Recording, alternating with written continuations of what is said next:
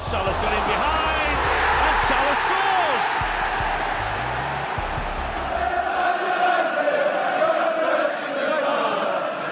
Gomez punches it clear. Trippier again can deliver. And he does. Son's there! And he's won it! Heung-Min Son right at the end has won it for Tottenham. Would you believe it? Look at the celebrations. Look at the scenes.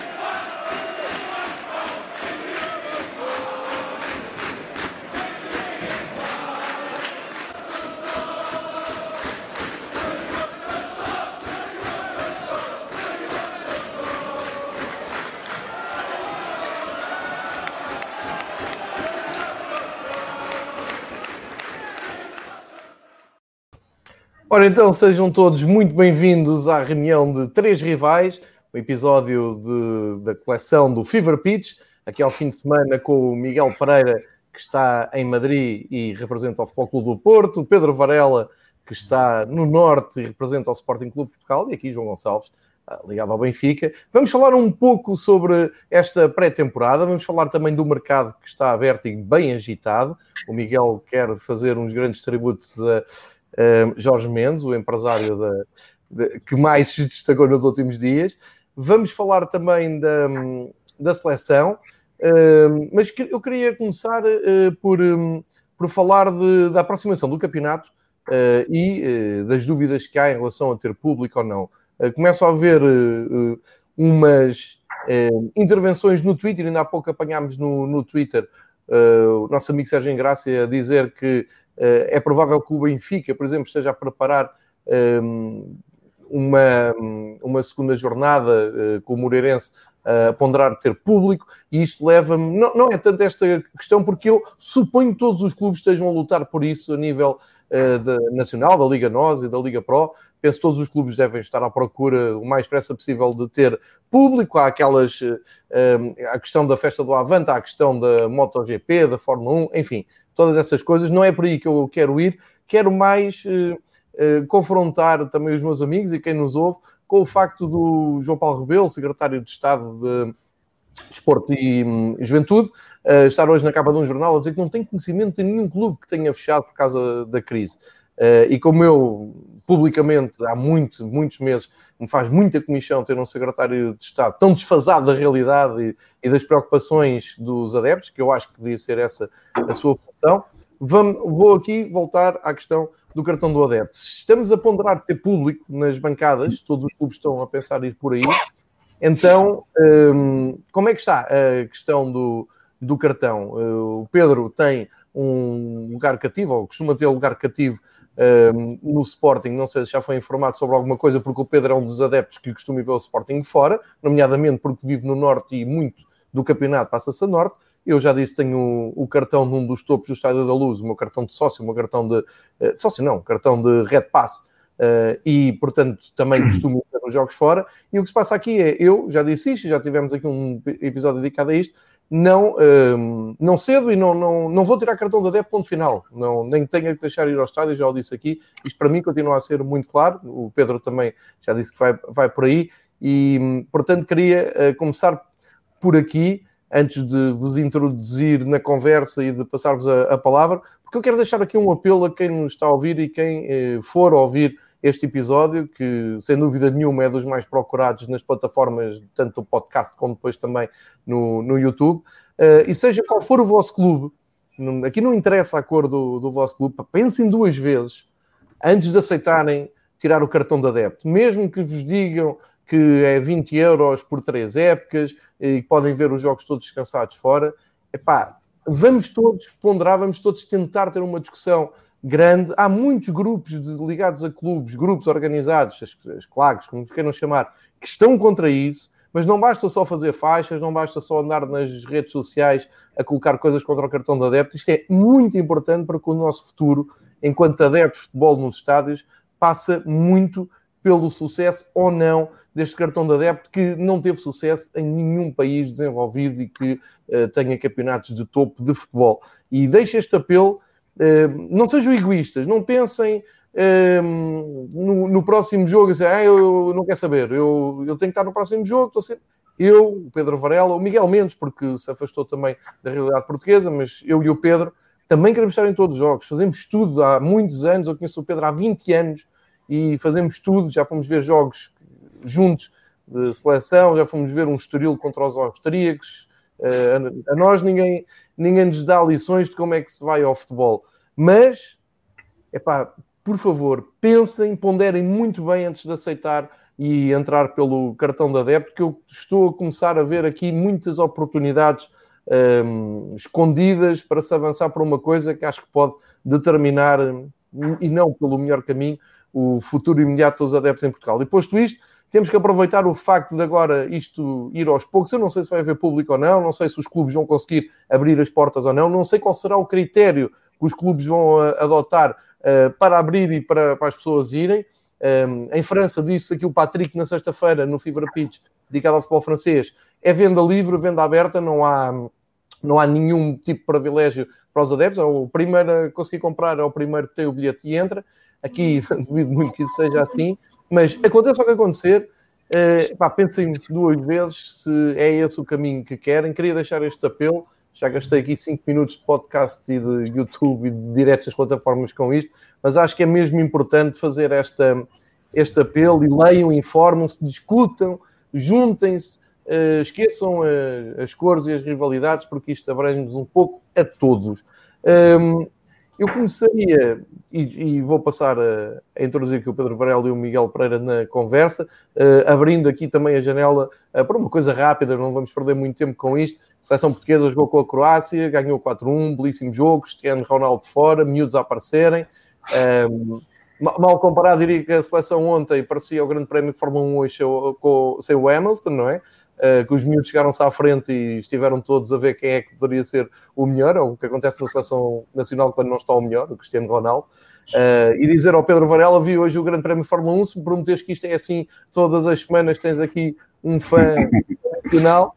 Uh, para aliviar também a coisa e passa, passa a palavra exatamente ao Pedro, se quiseres acrescentar alguma coisa sobre o cartão da adepto, sem ser exaustivo, força, se quiseres a tua primeira leitura sobre a Sim. seleção, avançamos para depois falar com Sim. o Miguel. Sim, sem ser exaustivo não vale a pena, até porque, como tu disseste claro. bem, já falamos, já aqui, aqui. Já, já fizemos um programa sobre dedicado a isso, mas uh, para mim disseste, há aqui uma coisa que, que eu acho que é importante, só, só há uma hipótese de, de se poder lutar contra, contra isso, ou contra algo que nós não acreditamos, e, uh, e para mim a frase mais importante foi aquilo que tu acabaste de dizer, que é, não, não chega a dizermos que não, que não queremos ou que não gostamos, não chega a irmos para as redes sociais, sociais dizer que não concordamos, se calhar temos que fazer um bocadinho mais, se calhar temos que nos juntar. E eu, eu disse na altura, nesse programa também, que, que havia, era uma oportunidade única para vários adeptos de diferentes clubes, um, sejam eles de que divisão forem, uh, se unirem para, para, em torno desta questão, que é uma questão fundamental, e como tu disseste, se me obrigarem a tirar um cartão com aquelas regras todas, eu também não, não irei, um, não, não, não faço intenções de o tirar, por muito que me vá custar, porque, ao contrário, obviamente, de, de, ti, que tens sempre a vantagem de estar próximo de casa e, portanto, consegues ver os jogos em casa e ainda vais ver os de fora, eu não tenho essa vantagem de poder ir ver os jogos em casa do Sporting e, obviamente, aproveito para ir ver muito mais os de fora, porque grande parte das equipas são aqui do Norte e eu moro aqui uh, no Norte. Agora, um, acho que aqui temos que ser, tem que ser os adeptos, têm que lutar por aquilo, um, seja a associação, que também já, já em tempos falamos aqui, até recentemente teve aí umas posições, e há posições públicas, mas tem que ser, tem que ser tomadas posições mais fortes. Não chega só a dizer que não se concorda e que não se quer. Um, o secretário de Estádio está completamente desfasado da realidade. Aquele decreto-lei sendo aprovado, ou eventualmente já está aprovado, nem sei se agora se, se já está em prática ou não, aquilo não faz sentido nenhum, pedem mais dados do que sei lá o quê. Eu, eu nem sei até que pontos aquilo é completamente constitucional, gostaria, uh, há ali coisas muito estranhas ao nível dos dados que nos são pedidos, da privacidade de dados, da quantidade de dados que são pedidos para que, que sejam preenchidos. E, portanto, desse ponto de vista, estamos completamente de acordo. É uma boa oportunidade para os adeptos também olharem um bocadinho mais para o futebol do que, do que estarem sempre a criticar as arbitragens, estarem sempre a criticar o seu o rival ou os seus clubes um, uh, adversários e, e, se unirem para, para discutir algo que é muito importante e que, olhando para aquele decreto, lembramos situações como, uh, se calhar, uh, há pais que vão deixar de levar os filhos ao estádio, que não podem mesmo, outros que não se vão dar ao trabalho tirar cartões para dar os filhos, nem é questão dos 20 ou dos 25 euros por, por ano, não tem nada a ver com o valor, porque isso não, não é esse o ponto de discussão, embora aí depois também pudéssemos dizer qualquer coisa, mas é, é todas as condicionantes que estão a ser colocadas. Posto isto, Portanto, acho que não há muito mais a dizer. A, a única Olha, forma é. Só concluir, para, em jeito de conclusão, deixa-me só dizer: eu fiz um apelo à presidente da Associação Sim, da Adeptos. Uh, falei, arranjar-me o um contacto e falei para o WhatsApp e ficou de pé o convite. Está, tem, se ouvirem isto, tem. Como eu lhe disse pessoalmente, janela aberta. Uh, ficou de, de, pensar e. É uma boa oportunidade, sem dúvida. Responder tal como fiz o convite, como disse aqui, há, há um elemento da Liga Portugal de aparecer, estão a ponderar, não parece que também seja oh, fácil entrar Era interessante ter aqui também o secretário de Estado, digo já.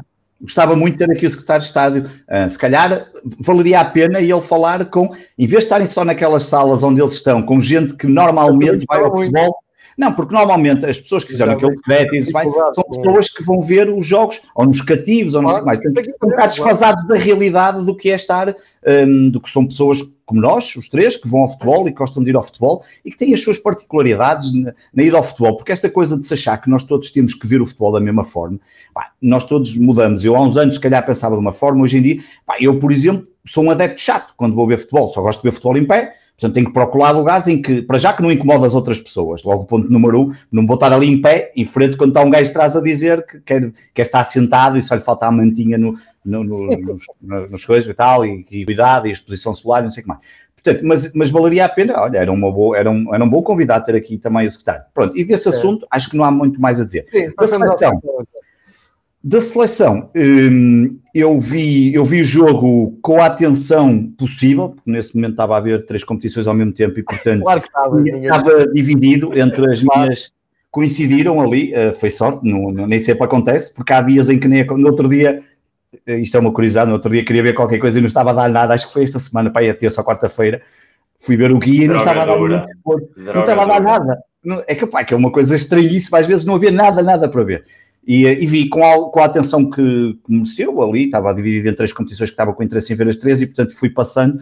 Uh, tinha aqui os três transmissões ligadas e vi, e lembrei-me, e, e, digo apenas isso, porque ele ganhou, ganhou muito bem, uma excelente exibição, e lembro-me perfeitamente de uma coisa que o Miguel disse aqui há uns tempos, e ontem foi a, a prova que se calhar é um bom caminho para andar, foi aquilo que o Miguel disse, que uh, tínhamos uma boa oportunidade de não andar tão dependentes do Ronaldo e de apostar em jovens, em apostar em outros jogadores que querem mostrar e que querem, um, ehm, que querem ter o seu lugar na seleção. E ontem vimos ali uma equipa, vimos dois jogadores a estrearem-se a marcar, penso que não estou errado, o Diogo Jota e o João Félix foi a primeira vez que marcaram pela seleção. Viu-se a, a, satisfação genuína de quando se marca um gol pela seleção e aquilo que é um sentimento de, apesar de não estar público no, no Estádio do Dragão, um, ehm, mas é aquele sentimento que é sempre emocionante para qualquer profissional, especialmente miúdos novos, de, de poderem marcar golo pela seleção nacional. Pá, uma, uma boa exibição dentro daquilo que é uma competição que vale o que vale, mas foi um jogo agradável e acho que é uma boa oportunidade para dar espaço a esta, esta malta jovem que temos aqui, não só nesta, não só na sénior, na, na principal, como também no Show 21. E ainda deu para ver aquele episódio fabuloso da menina a subir a bancada por ali acima e dizer ao Sr. Ronaldo, como alguém disse na, na internet, que estava muito giro, que o, o Sr. Ronaldo tem que pôr a máscara um, a mostrar que realmente ninguém está acima, um, ninguém pode estar acima daquilo que são as regras e o Ronaldo muito claro. menos. Até lhe fica mal aquilo, porque na verdade, se há alguém que, que tem as câmaras sempre apontadas a ele e tem que ser um exemplo, e, e nunca esquecer que o vírus não, não dá só a quem tem mais ou menos dinheiro, o vírus acontece a qualquer um e, portanto, foi talvez um dos pormenores mais engraçados deste jogo, mas de resto, uma boa exibição, eh, uma, uma grande exibição do guarda-redes na primeira parte, depois até acabou por falhar num dos golos, mas eh, são coisas que acontecem, mas o Portugal ganhou muito bem, não, e diria que muito, não há muito mais a dizer, um, e pronto, vamos ver o próximo jogo. Seguem os jogos com a França e também com a Suécia. A França vai ser mais durinho, mais durinho. Onde a França ganhou com muita dificuldade, ganhou por, por um zero. E eh, entra em campo agora Miguel Pereira, só para falar do gol de João Félix, porque foi primeiro pela seleção, mas já foi primeiro naquela baliza. Estou a brincar contigo, Miguel. e, e o João preparou-se e tudo. Era juntos. É, é, foi, foi, foi. Peço desculpa por isso. Mas, é, Uh, passo a bola para, para tu, se quiseres ainda tocar no cartão da adepto, força, alguma coisa, algum reparo ao nosso secretário de Estado de Esporte e Juventude, força, mas acima de tudo também o teu traçado aí sobre a seleção, uh, antes de passarmos ao próximo tema. Em primeiro lugar, dar os parabéns ao Varela porque se vai divertir a gravar a última chicane, hoje depois de, de bastante tempo. Em relação ao jogo, ao jogo da seleção, eu fiz como o engenheiro recomendou na entrevista, que foi não ver. Ele dizia que na altura da pandemia não fazia sentido, então eu também não vi.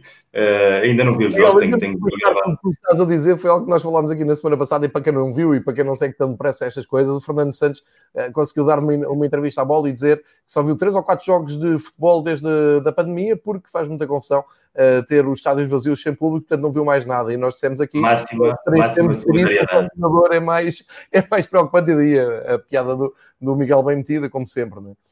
Solidário com, com o engenheiro sempre, especialmente quando estiver na seleção. Não vi o jogo, tenho o jogo gravado para ver, vou vê-lo mais tarde ou mais cedo. Vi mais ou menos os gols e o resumo. Portugal, voltamos a dizer o de sempre, é uma equipa que tem um potencial para ser top mundial durante toda a década. Temos em quase todas as posições jogadores de presente e de futuro que podem perfeitamente responder. O que ainda vai ser muitíssimo útil na seleção, não se trata disso, mas ontem percebeu-se que havia diferentes formas de jogar que podem potenciar outras individualidades e correu bastante bem. Também é verdade que a Croácia não veio no seu forte, uhum. nem o Modric, nem, nem o Rakitic, e, e, esta competição, eu acho que há seleções que engatam em determinadas competições em determinados momentos da história. Por exemplo, havia seleções que funcionavam muito bem nos europeus e que nos mundiais fracassavam sempre e vice-versa. E esta uhum. liga de nações que ainda não se percebeu muito bem pode vir a ser, é uma competição que caiu no curso de, de Portugal e acho que nela temos nos exibido bastante bem, já na fase de qualificação e depois na fase final que ganhamos e foi mais uma prova disso. Em relação ao jogo com a França, quem tem visto jogar a França nos últimos dois anos tem visto uma equipa muito pobre. É uma equipa que é campeã do mundo, tem excelentes habilidades, mas joga muito mal. Portanto, é não vejo. isso no, no episódio de, sobre a França, ele está sempre a dizer isso. Portanto, a partir daí não vejo que vá ser um, um rival tão complicado como o nome aparenta. Em relação ao que nós estamos aqui a falar, eu, quando começámos o, o episódio de hoje, uh, deu-me vontade de saltar aqui do banco onde estou, com, com a intro fantástica que tens lembrei-me do nosso moto que é de adeptos para adeptos e, portanto, é o que nós somos e é o que nós sentimos. E lembrando também o, o tweet que o Sérgio pôs há pouco tempo sobre a possibilidade do Benfica meter adeptos no estádio, a minha primeira pergunta é: isto vai ser uma decisão unilateral dos clubes? Há um protocolo com a Federação? Há um protocolo com a Federação e com a Liga? Porque não pode ser o mesmo que um clube, seja quem for, unilateralmente decida ter adeptos, ou que haja um protocolo para todos os campeonatos, sejam os campeonatos profissionais da primeira e da segunda, sejam os campeonatos que a mim me preocupam mais são os do Campeonato de Portugal, porque as pessoas do Campeonato de Portugal precisam de pessoas para sobreviver, que o bar esteja aberto, que a venda de bilheteira funcione. Há dezenas e dezenas de clubes que podem desaparecer no prazo de um ou dois anos, economicamente falando, se não tiverem público. e não são os. Não é? Exatamente, de acordo com aquilo que diz o nosso maravilhoso secretário, mas é um secretário que já leva uma legislatura inteira a, a meter gafes atrás de gafes e, portanto, já nem lhe dou demasiada importância, já sei que vem com, vem com o PAC de ter é, de aturar. É eu lembro-me da Márcia que passou, passou por aqui e ela falou do seu passado ligado ao paredes e ela dizia exatamente isso. Era muito importante, não é culturalmente e socialmente, é realmente importante, nós sabemos, por isso é que adoramos o futebol, mas economicamente também é importante ter lá as bifanas, as minis. É fundamental, e... é fundamental. Qualquer um que goste de futebol de base qualquer um gosta de futebol de, do bairro, do clube, do, da, da, pequena vila, sabe que não é só o próprio estádio, é o bar que está à porta do estádio, onde as pessoas se vão juntando, Exato. é toda a pequena economia local que existe ali, que sabe que há um, um dia à semana, cada duas semanas, que vai ter vida própria. E numa situação economicamente tão difícil para todos, a nível nacional, é muito mais importante pensar em colocar gente a ver esses jogos do que propriamente a meter 5 mil pessoas num estádio de 60 mil com uma luz, ou, um 5, ou 10 mil pessoas, ou num estádio como as Antas, ou como Alvalade, ou Guimarães, ou como é Braga, que o impacto nas finanças dos clubes não se vai sentir em absoluto da mesma maneira. Portanto, a mim, em primeiro lugar, preocupa-me essa realidade. E depois preocupa-me que não haja um protocolo comum a competições, que sejam iniciativas de clubes. Por exemplo, na Alemanha uh, vai-se deixar determinados clubes terem, porque as incidências do vírus nessas regiões são baixas e, portanto, vão ter, digamos assim, o, o ok do Ministério da Saúde, porque entende-se que nessa zona o perigo é mais reduzido, isso é entendido, mas Portugal não há landes, Portugal não há autonomias, não há regiões, é um, é um todo administrativo, portanto é muito complicado aplicar esse protocolo. E então, depois da massagem que houve à Ministra da Saúde na, na gala da Liga, que nós falámos aqui da última vez, houve declarações dela que já falavam de que o futebol já se veria no outono, como é que seria. De repente vemos uh, o tweet que o nosso sempre bem amigo, bem informado amigo Sérgio colocou, e levanta muitíssimas perguntas. Uh, quem, como, quando, porquê, quem vai tomar as decisões, e depois só a partir daí é que me interessa o debate, quem é que vai estar dentro do estádio. O que eu quero é que toda a gente independentemente da sua cor, possa ir ao estádio. Que depois se faça uma percentagem, tendo em conta o espaço que tem disponível. No Estádio da Luz são 60 mil pessoas que possam estar 15 mil e que em Passos de Ferreira possam estar 2.500, eh, perfeitamente entendível, porque tem a ver com os critérios de segurança. Mas que todos os clubes tenham as mesmas regras, todos os clubes tenham os mesmos direitos, isso é fundamental. E a partir daí, nós já falámos várias vezes aqui do cartão de adepto. Eu não estou aí em Portugal, mas durante muitos anos vi jogos nas Antas, no Dragão e em muitíssimos estádios à volta. Sei perfeitamente o que é ver futebol e sei perfeitamente que o cartão de adepto, não só a mim me parece, como disse o Pedro, claramente inconstitucional, senão também é uma afronta a qualquer adepto de futebol, seja de claques organizadas, seja de claques não organizadas, seja de adepto de fim de semana, seja de pai que leva o filho para ver o primeiro jogo e não volta lá nos próximos 10 anos, dá-me exatamente igual a categoria em que queiramos enfilar a situação é um atentado aos direitos individuais de cada um, está destinado ao fracasso, pode durar um ano, dois, três, e como passou noutros países, caso da Itália, caso da Turquia, acabou por cair porque não tinha como se Isso é muito nem importante. Legalmente, nem legalmente, nem a nível pragmático. Portanto, todos aqueles que abraçarem agora isso, ninguém lhes garante que daqui a 10 anos seja retirado por muitos motivos. Portanto, também cuidado com esse investimento financeiro que acham que estão a fazer, que provavelmente é fundo perdido. E depois temos também a realidade do vírus, voltando a sempre, não se pode vender um conceito de adepto neste contexto enquanto a situação não estiver normalizada. É impossível. Uh, os clubes, provavelmente a nível pessoal, vão tomar decisões uh, quem é quando há prioridade, entendendo a realidade portuguesa e entendendo como funciona muitíssimo a maneira dos clubes serem geridos, as claques vão ter sempre prioridade. Isso parece-me a mim óbvio. Ou seja, não, não estou a ver o Foco do Porto colocar os bilhetes à venda e não estar lá uma representação dos Super Dragões. Não estou a ver isso acontecer com a Juveler no Sporting, independentemente dos problemas que têm tido com a direção. Não estou a ver acontecer no Benfica. Não estou a ver acontecer com os White Angels. Não estou a ver acontecer em Guimarães, em Praga, no Bessa com as Panteras. Não estou a ver essa realidade. E, portanto, isso vai retirar, dentro de toda a margem de lugares disponíveis, muito poucos bilhetes para o, para o adepto comum, o adepto que está ligado emocionalmente, mas não está institucionalmente ligado a, a nenhum grupo de adeptos. Portanto, só vai reduzir ainda mais a possibilidade de um Varela, de um João, de um Miguel poderem ir ao futebol em Portugal. Portanto, mais isso como reforço, a olhar muito bem para o que é o cartão de adepto, pensar 10 vezes, não duas, não três, 10 vezes nas consequências que isso possa ter e, pura e simplesmente, colocar o foco onde é importante, que é agora mesmo a situação económica mais débil é que deve ser dada prioridade e depois já falamos do negócio das elites. Exatamente. Um, feito este, este primeiro os primeiros dois temas de, de programa.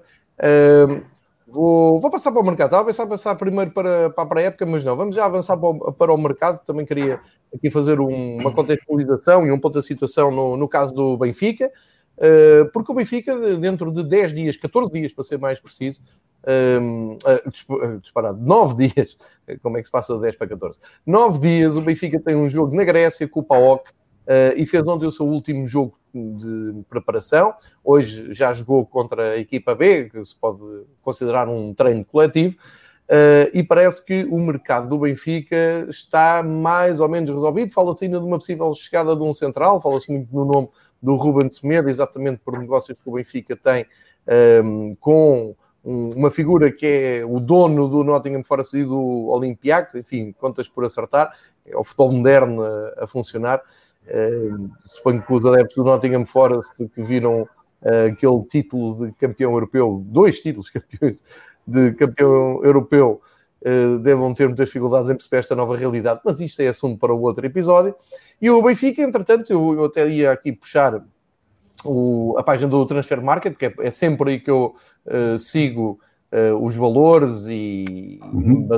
Para, falar. Aqui fica um pouco mais pequeno, mas a partir daqui para, com vocês. Só fazer um rápido traçado. Uh, o Benfica tinha prometido fazer eh, uma uh, forte equipa, pela voz do treinador Jorge Jesus, que voltou este ano, como já falámos em episódios anteriores, e realmente partiu de imediato para a aquisição de três jogadores internacionais. É algo que eu já não via no Benfica há muitos anos. Eh, que é o Everton, que vem do, do Grêmio e é jogador da seleção do Brasil, jogou a Copa América. É o Lucas Waldschmidt, que é um jogador que eu gosto muito, como já tinha dito aqui, e foi chamado aos trabalhos da seleção alemã. Uh, e o Jan Vertonghen, que jogou ontem como capitão da Bélgica no seu jogo 119 pela seleção belga. Ou seja, aqui uh, tudo a bater certo, o Benfica a apostar forte no mercado, gastou 20 milhões no, no Everton, 15 no Luca Waldschmidt, 0 no Vertonghen porque vem a preço zero, isto depois o que conta é os prémios e de assinatura e ordenados e isso tudo, mas estou a falar em valor de mercado. E eh, finalmente partiu para um ponta de lança porque era isso que estava a, fal a faltar, o Jorge Jesus até falou em dois avançados. E eh, Gurada a hipótese de, da novela Cavani, já se eu, eu até fiquei a ideia que o Edison Cavani nem está com muita vontade de voltar a jogar, muito sinceramente, eu vejo-lo associado a uma série de clubes e eu não o vejo nem aí eh, muito preocupado em voltar, ou então está a deixar o tempo correr e até outubro tem tempo e vai curtindo as suas férias, faz bem. Eh, e o Benfica teve que partir para uma outra opção, Darwin Núñez, que é jogador uruguai, ponta de lança do Almeria, chegou por 24 milhões e criou grande frição também com aquela chegada atribulada, a apresentação marcada, passou para o dia seguinte. A verdade é que eu, eu gostei muito da, da pinta do miúdo, uh, pelo menos a maneira como ele se apresentou e de querer ter ido ontem jogar, e vamos ver. Um, ehm, eu, eu, quero lembrar que o Benfica, quando eu digo que está a apostar forte, não quer dizer que nos últimos anos não tenha. Toda a gente diz, ah, mas o Benfica nos últimos anos no, mercado não tem apostado forte. Então não tem. Trouxe o, o Rolo Tomás por 20 milhões, trouxe o Ferreira uh, também perto de 20 milhões, já, já não me lembro com quanto, e nenhum resultou. O problema do Benfica tem sido esse, tem, tem sido apostar forte, com critério, mas as coisas não têm resultado para os jogadores, infelizmente para eles e para o clube. Uh, vamos ver se com o Darwin Nunes a coisa é diferente, e já uh, também há o Pedrinho, há a escada do Gilberto, Gilberto Conta já teve ali uns furos acima. Uh, enfim, mercado muito interessante do Benfica, mas, enfim, para quem começou a pensar que íamos jogar à volta do Cavani, Abramovich, por aí fora, não, não, não está a acontecer. Portanto, de qualquer maneira, quero eu com isto concluir a parte do mercado do Benfica.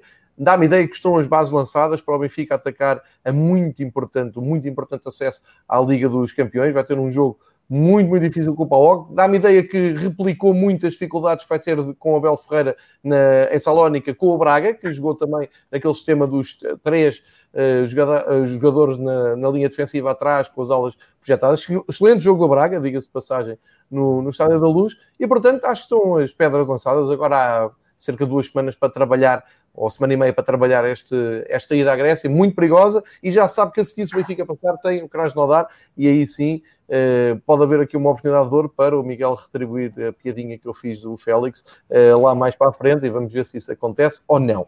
Posto isto, dando a minha opinião sobre o mercado do Benfica e a entrada do Benfica mais cedo na temporada, passo ao Miguel, que sei que está mortinho para comentar o mercado do Porto, Porto que eh, se despediu de uma das suas joias, e vi logo o Miguel muito ativo nas redes sociais e ele disse-me logo: quero falar sobre isto. Vamos embora, Miguel. É a tua grande oportunidade de desabafar. Não, a minha oportunidade é dizer que não quero que se passe a piadinha com o Krasnodar. Oxalá nem sequer chegues ao Krasnodar, que é diferente. e, em, relação ao, ao, Darwin Nunes, já agora um comentário, eu, eu vi vários jogos do Almeria uh, o ano passado o Almeria esteve muita parte da temporada em subida direta, no segundo lugar, no primeiro lugar, e depois acabou por cair nos playoffs e acabou por não subir. E sinceramente, do, do, pouco que vi, porque ele também não jogou assim tantos minutos como isso, Sim. não vejo ali nada que justifique o, o, investimento financeiro. Outra coisa é que o jogador depois tenha uma capacidade de rendimento muito acima da média, isso, isso, pode acontecer. Agora, dentro do mercado em que nós estamos, que estamos a ver as, as cifras dos valores que estão a ser pagos, 25 milhões agora mesmo é uma barbaridade de valores em qualquer campeonato. Nós, por exemplo, estamos a ver que jogadores do Valência, como o Parejo, internacional espanhol, provavelmente um dos melhores jogadores da Liga, foi por 5 milhões para o Villarreal. Uh, são dois dos clubes que mais movem o mercado em Espanha na primeira divisão. E não há nenhum clube espanhol, o Real Madrid ainda não fez incorporações, o Atlético Madrid não fez incorporações, o Valência ainda não fez incorporações Portanto, estamos a falar de uma realidade do mercado espanhol em que os, os números uh, do Darwin estando na segunda divisão são completamente quiméricos. Portanto, isso é, é muito, são, são, são, números estranhos. O miúdo pode acabar por valer. Fico satisfeito por ele, porque é alguém que, que já estive a ler a história da vida dele e que veio, veio de uma realidade muito difícil e, portanto, isto aqui tem a vida resolvida e o futebol também é isso, afinal de contas. Uh, nós esquecemos muitíssimo que os jogadores para nós adeptos são números, sejam os números do que nos dão, sejam os números que nos custam, mas eles também têm uma vida por trás e, e continua a haver muitíssima gente que utiliza o futebol como via de escape para sair literalmente da pobreza extrema. E este parece ser um caso e, e feliz por ele. mas vamos ver, vamos ver o que é que o Jorge Jesus consegue sacar de, dele, o potencial está lá todo, agora veremos se ele responde às expectativas. Em relação ao Porto, ontem foi um dia extremamente triste para qualquer adepto do Futebol Clube Porto que se preze. Uh, em primeiro lugar, o Futebol Clube Porto é um clube que não está uh, formatado para a formação. É um clube desde há 40 anos, mais ou menos, desde que chega Pinto da Costa ao poder, que criou um ADN em que o importante é saber competir. O importante é suar a camisola, o importante é ter garra, o importante é estar preparado para qualquer desafio. E isso normalmente existe a jogadores feitos, existe a jogadores maduros, a homens. E, e a história do futebol pelo Porto dos últimos 40 anos tem sido muito essa. Tanto os títulos conquistados, como os jogadores em que se aposta, normalmente são jogadores ou com muitíssima fome, mas já com algum avanço na sua evolução tática, ou então jogadores literalmente feitos. Uh, há casos excepcionais, o Futre, por exemplo, aparece muito miúdo, mas também já tinha dois anos de primeira divisão. Depois há jogadores que vão entrando, como o Deco, que tinha passado por clubes pequenos, mas realmente a história do Porto aponta sempre nessa direção. E isto porquê? Porque o Porto tem agora mesmo a melhor uh, geração de formação que teve nas últimas três, quatro décadas até. Provavelmente desde finais dos anos 80 e início dos anos 90 que não havia tantíssima qualidade. Tem o pior contexto dentro das necessidades económicas do clube para se afirmar e tem o pior treinador possível para subir à primeira equipa e se ingrar-se. O Sérgio Conceição deu uma entrevista excelente no jogo, excelente não porque é inteligente por parte dele o que diz, uh, a mim reflete perfeitamente o que é que ele é como, como indivíduo e como treinador, mas excelente para perceber o que é que ele é, o que é que ele vai pedir e o que é que ele quer. E o que ele não quer é um Porto com jogadores da formação. Foram muito usados no final da época passada por necessidade, porque afinal uh, a realidade é que era necessário ter pernas frescas constantemente, era uma realidade completamente nova e, portanto, os miúdos deram jeito. Mas não há ali uma aposta em continuidade em, em nenhum deles, praticamente. Uh, as incorporações no mercado nos últimos três anos apontaram sempre a jogadores de experiência e neste mercado voltou-se a ver. Um Carraça, que é um lateral direito do Boa Vista, a custo zero, 27 anos, sem grande experiência, de repente a terra ali, quando o Foco Porto tem aquilo que provavelmente vai ser o titular da seleção portuguesa nos próximos 15 anos, Tomás Esteves.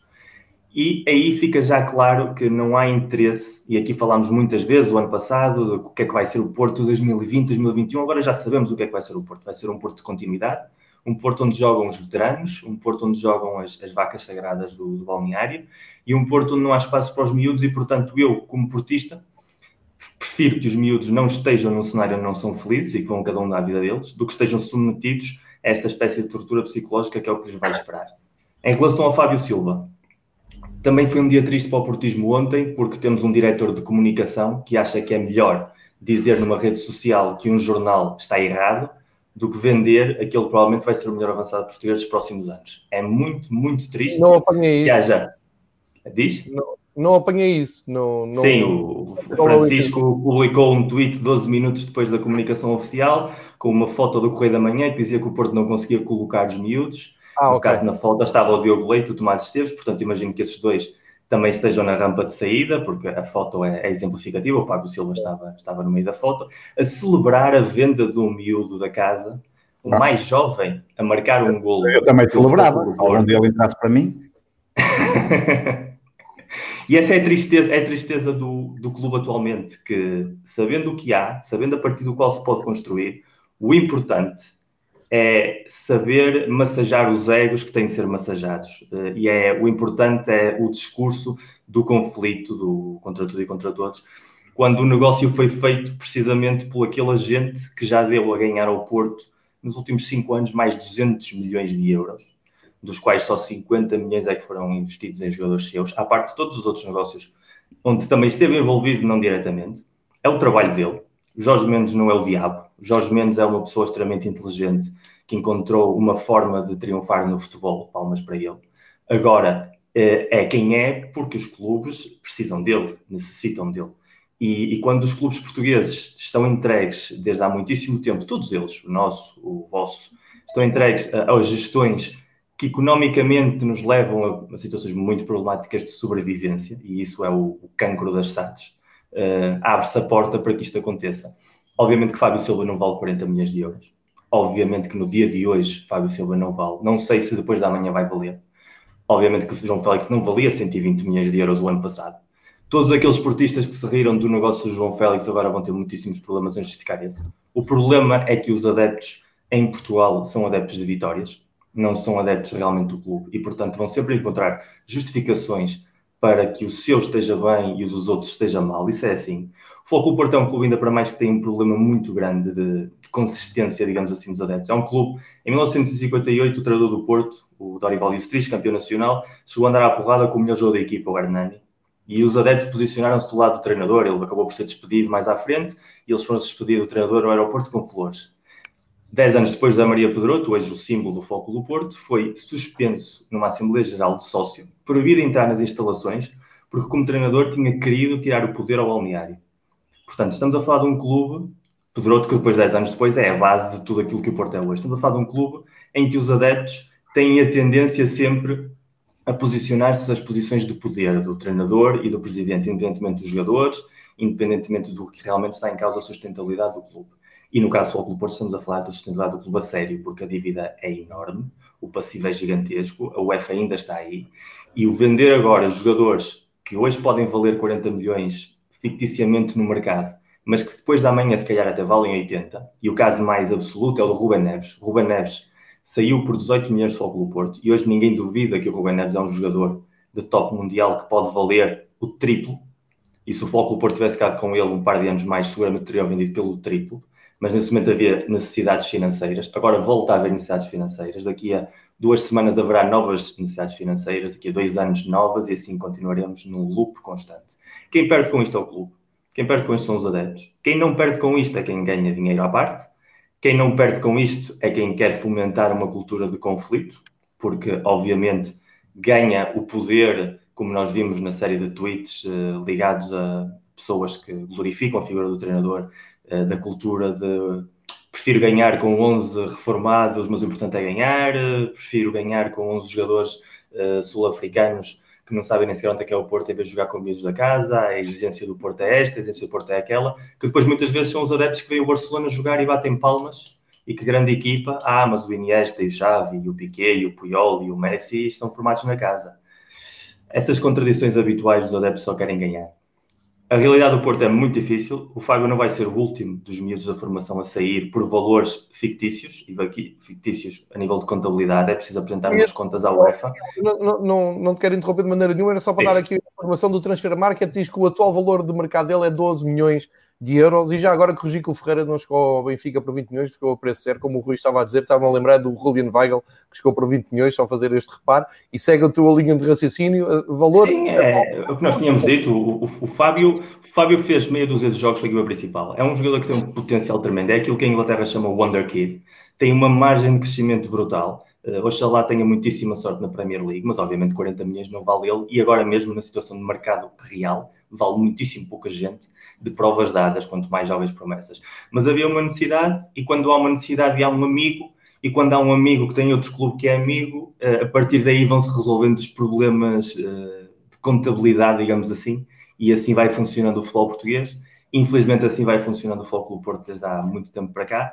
E no final de contas, eh, é uma conversa que vamos ter aqui muitíssimas vezes, porque não vai ser o caso único. E depois, a realidade o que nos vai dizer é que vai sair um Fábio Silva eh, com uma margem potencial tremenda, mas esse dinheiro provavelmente vai ser gasto no Zé Luís ou no Lume, jogadores já de idade, sem grandes provas dadas, mas que depois os passos são também inflacionados porque também há comissões pelo meio a pagar, e afinal resulta que do Fábio Silva dos 40 milhões limpos, uh, com o que gastas, com o que pagas em comissões, ficam 10 milhões, e o Porto acaba de perder um jogador que eu acho que vai marcar uma época no, no futebol português, por 10 milhões limpos, que se possa assim dizer, já como perdeu o Rubem Neves, já como perdeu o André Silva, já como perdeu o Diogo Dalot e como provavelmente vai perder mais um ou dois neste verão. E realmente é, é muito triste, mas mais triste ainda é que dentro do clube se celebre isso como se fosse uma conquista mais. Certíssimo. Uh, Miguel, já agora, uh, atalhando do caminho, uh, tens a chegada também confirmada do Meditaremi, que chega pelo, do Rio Ave. Tens também do Zaidu, que chega do Santa Clara. O Cláudio Ramos, penso que já tínhamos falado aqui. O Carraça também, lateral direito. E, portanto, o Porto vai... Um, vai, pergunta-te, se vai colmatando as suas necessidades de plantel de uma forma uh, atempada e até com alguma descrição no mercado E por outro lado, se com esta entrada de dinheiro, embora tu digas destes 40 descontas só 10 para uh, o clube, se achas que vai dar aqui uma pujança extra, também uh, há que pensar no, no prémio de, de, entrada direta na Liga dos Campeões, se ainda podemos ter um Porto a atacar forte no, no mercado, qual é a tua opinião? Não, é assim, os 10 milhões depois do que se vai gastar, uh, tendo em conta o ingresso, ou seja, o que se fala é que o negócio de Fábio Silva é uma necessidade de contabilidade por causa do Financial Fair Play que é preciso ter um break-even no final da temporada e, portanto, é preciso ingressar mais do que o que se vai gastar. E, portanto, essa é a realidade, porque o dinheiro da Champions não contabiliza para o Financial Fair Play. O Porto pode estar a receber o dinheiro da Champions, mas não o pode ah, gastar no mercado. Portanto, a, realidade é a seguinte: se o Fábio uh, tem um, um, lucro de 40 milhões, vamos pôr assim, que é o preço que nem sequer é o valor da cláusula, e longe vão os tempos em que o Pinto Costa fazia a piada de que punha o euro que faltava para a cláusula, agora já nem sequer o euro põe, porque já a diferença já é abismal. O Porto vai atacar o mercado. O Sérgio Conceição na transfer... O Sérgio Conceição tem plenos poderes para operar no, no, Porto agora mesmo, todas as decisões de mercado, eh, já não só que sejam dele, mas também vimos nessa entrevista ao jogo que também já está a decidir quem é que vai coordenar a formação. O trabalho da formação estava a ser muito bem feito, como provou a vitória na, na Champions League, o talento destes miúdos vai ser completamente revolucionado para prover, prover à equipa principal de jogadores mais físicos, foi o que ele pediu literalmente, jogadores que tenham uma dimensão física maior, que é aquilo que ele vê o futebol, uma espécie de, de wrestling com uma bola ali no meio. E, e, obviamente que vai haver incorporações porque ele próprio deixou cair que está à espera de mais dois ou três jogadores e eu não estou a ver uma pessoa do perfil Sérgio Conceição a deixar cair essa informação em público se já não tem certas certezas, digamos assim, de que vai chegar gente. Fala-se muito do Marcos Henriksen, que é, pode vir a custo zero, o capitão da seleção da Noruega, que esteve no, no Hull City e no Bristol. Fala-se muito no Evander, que é um médio criativo brasileiro que joga na, na Dinamarca, no Midtjylland, que curiosamente o empresário é filho do Pinto Costa, mas isso aí deve ser absolutamente coincidência. E, e fala-se muito na necessidade de um outro central, porque o Porto não tem sequer dois dos melhores centrais de futuro da formação e, portanto, é necessário buscar mais um central com mais de 30 anos porque com o Pepe e o Marcano já não é suficiente. A partir daí, Zaidu chega para fazer o backup do, do Alex Telles, é um jogador ao estilo do, do, Conceição, é um manafá para o lado esquerdo, um jogador muito rápido, com muita disposição física e ainda com muitos problemas no, no domínio tático e domínio da bola, mas enquadra-se dentro do seu estilo de jogo. E o Taremi é, um, é uma contratação muito boa, porque acho que foi provavelmente o melhor avançado da liga em termos de exibição constante. Eh, marcou muitíssimos golos, fez muito bem uh, ao Rio Ave ter um jogador das suas características. É um jogador que se enquadra bem dentro do que pede o, Sérgio Conceição ao seu avançado para complementar com o Marega, partindo do princípio que vai continuar a jogar com, com uma dupla de ataque, digamos, fazendo aquilo que tinha feito o Soares nas últimas duas temporadas. E, e, portanto, dentro do que quer jogar o Sérgio Conceição e dentro do que vale o iraniano, é, é provavelmente a melhor contratação do mercado do, do, Porto. E a partir daí é muito provável que não se tenham anunciado ainda mais negócios, porque até de cara à própria UEFA, o Porto não pode inscrever jogadores enquanto não vender. A partir do momento em que já vendeu o Fábio e que já pode é, ter esse break-even confirmado, pode começar a inscrever jogadores e pode anunciar contratações. Por isso eu dizia que os 40 milhões do Fábio não, não estão relacionados com o Financial Fair Play nem com o passivo. Estão relacionados com o dinheiro que agora se vai gastar desses 40 para trazer os jogadores que o treinador quer. Essa é a troca. Fábio Silva sai para que venham os jogadores que quer o treinador. Não sai porque o Porto está mal economicamente. Depois sairão, eventualmente, Diogo Leite, Tomás Esteves, aí sim, provavelmente, pela situação económica do clube, mas mais uma vez, voltamos ao de sempre, se o clube não tivesse de gastar 30 milhões no mercado, provavelmente não teria de vender um desses miúdos e a situação é, era muito melhor para todas as partes. Não é assim que funciona o Porto, portanto, é essa a realidade que vamos ter nas próximas semanas. Olha, Miguel, para, para pontuar esta tua intervenção, deixa dizer que és muito elogiado aqui pelo pessoal que está a seguir nas diversas plataformas. O Tel Martins diz que, independentemente do grupo, quem fala assim é um prazer, Miguel. Portanto, tens aqui fãs. Uh, já tinha corrigido aqui o, o Ferreira, que o Rui Silva me chamou uh, a atenção. Uh, e também aqui um abraço para o João Rosa Ribeiro, que estou a, a, partilhar agora o comentário dele. O João Rosa Ribeiro é o responsável pela introdução do. Hum, entretanto, o Varela eh, aqui a abdicar. Já, já, já, já, já foi gravar a última chica. Já foi gravar. não, não, não, não, é só às seis e meia, temos 45 minutos. Eh, mas só para, para dizer que o João Rosa Ribeiro está a elogiar o meu polo, para quem não está a ver, é o polo do Silves Futebol Clube, grande clube do Algarve, e uh, um agradecimento público ao, ao João Rosa Ribeiro que fez a intro que o Miguel há pouco estava a elogiar, a intro que uh, tem servido para uh, os arranques do, do Fever Pitch. Posto isto, toda a minha atenção para Pedro Varela, que uh, vai nos surpreender com uma análise ao mercado uh, fabulosa do, do Sporting, Sporting. sendo que parece que já largaram, já largaram um, um jogador que o Varela gosta muito, é? pelo, pelo que eu percebi nos últimos tempos, uh, e não, não sei, um pouco perdido com as chegadas, mas Pedro Varela conta-me tudo sobre entradas e saídas. Estás contente? Estás entusiasmado? Não. Estás não, antes de dizer estou contente, entusiasmado e dar uh, seguimento a uma ideia que já tinha dito aqui na semana passada. Mas que não vais uh, falar. Deixa-me dizer que nós não temos os problemas que vocês têm, nós não pagamos a ninguém, portanto os agentes também não recebem nada. Portanto, nós, nós, nós não temos esse problema atualmente. Eu fazer a pergunta, como é que ficou o pagamento de Ruben Amorim? Não aconteceu, não é?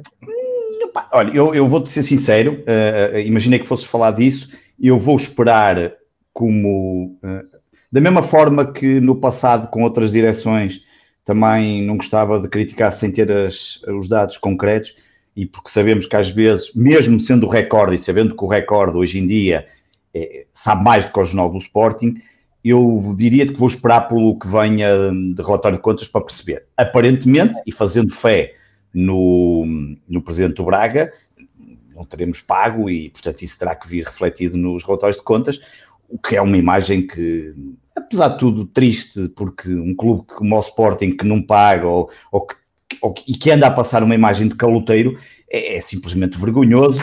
Uh, e nem o Covid, nem a pandemia dá para justificar tal atitude perante uh, tempos mesmo complicados e sabendo disso tudo, é, é triste. Passando essa. Oh Pedro, esse... oh Pedro, diz, Pedro, só uma pergunta. Como é que é possível, e isto é, é o Sporting agora, mas podíamos ser qualquer um de nós ou outros Sim. clubes, como é que é possível que a Liga permita que o Sporting inscreva jogadores novos quando tem uma dívida ativa com outro clube da Liga. Miguel, seja, permite porque. Devia, devia, ser automaticamente enviado uma, uma dívida que é mais arrastra Sim. da temporada passada, ou seja, o Sim. governo chegou a semana passada e não houve um pagamento a pronto pago na semana passada, até porque o Sporting pagou a cláusula, mas não bateu a cláusula, que são conceitos completamente diferentes. Aqui habitualmente fala-se os valores da cláusula, não é o mesmo bater a cláusula, pagamento a pronto do valor, do que combinar com o outro clube. Vamos pagar-vos o que vale a cláusula, mas vamos fazer aqui umas condições de pagamento que nos venham bem a todos. Ora, é absolutamente inaceitável que uma liga de futebol profissional permita que qualquer clube possa inscrever novas contratações, novos jogadores que implicam um investimento quando há dívidas ativas. Se chama Sporting, Porto, Benfica, Nacional, Boa Vista, quem quer que seja. E o Sporting vai começar o campeonato com 3, 4, 5, 6 incorporações novas e com uma dívida que, aparentemente, segundo o Salvador, está na totalidade por pagar. Sim, é exatamente. Há, há, há duas coisas em relação ao que tu dizes. Uma, que é hum, a questão de nós eh, eh, pagamos a cláusula em qualquer outro campeonato, a Liga não liberta os documentos sem estar garantida que a cláusula esteja paga, coisa que aqui não deve ter acontecido, que é logo, é logo o tradicional futebol português. Depois há toda uma cultura que se vive em Portugal e que se vive nas empresas, não é? Do pagar tarde e arranjarem-se aqui mil e uma desculpas e a pandemia até certa altura deu para defender isso, é, para, para eles, acham eles, é, obviamente isso não faz sentido absolutamente nenhum. Um, eu, é como te digo, a mim custa muito a, a, perceber como é que, por um lado, a Liga, como tu dizes bem, um, deixa que a coisa esteja perfeitamente a passar. Não sei se o Sporting terá falado com eles, não sei que justificações terão dado, até porque nós não sabemos. O, o Sporting hoje em dia um, fechou-se ali um bocadinho num conjunto de volta e meia lá aparece, agora temos um, um comunicador lá, um, uma espécie de diretor de comunicação que agora também já vem para o Twitter e de vez em quando lá aparece, que é o filho do fadista, o Miguel Braga, um, eu até gostava que ele pusesse umas claves de sol no início dos tweets, que dava assim um ar mais tipo, em jeito de fado, os tweets que ele faz. Mas a verdade é que um, estamos a passar uma situação. Eu não digo que seja nova, porque o Sporting no passado já mostrou que tem tido dificuldades, mas esta tem passado em larga escala. Um, aliás, eu já disse isto no Twitter e já disse a alguns amigos eu gostava que investigassem a contratação, do, por exemplo, do Pedro Gonçalves eh, e que se fossem ver outras coisas não é, ehm, que se têm passado nos últimos tempos no Sporting. Mas pronto, se, se conseguimos fazer negócio, a, a, mim, há quem, há quem ache engraçado, há quem ache este chico esportismo uma coisa muito salutar, conseguimos contratar e, eh, na realidade, acho, acho engraçado que até o próprio Transfer Market só diz que o Sporting gastou 6 milhões de euros em jogadores novos e tem um ponto de interrogação no Pedro Gonçalves. Eu acho que os, os, as pessoas que fazem, que colocam a informação no transfer market, nem devem saber o que é que se passou com o Pedro Gonçalves. Será que o Sporting comprou aquilo, pagou? A quem é que pagou? Como é que pagou? Que parte é que pagou? Nem ele sabe, tem um ponto de interrogação. Um, está a saber aqui. O, o, exatamente. Estou aqui a partilhar. Uh, nem décimo nem valores, é verdade, é, tens razão. Passando este, este, este, esta introdução, e, e deixa-me só dizer uma coisinha muito rápida do Jorge Mendes. Um, o Miguel já disse praticamente tudo. Eu também não sou um grande defensor de, dos negócios que o, e o meu clube no passado não fez, agora está a fazer outra vez, um, fruto da direção que foi eleita.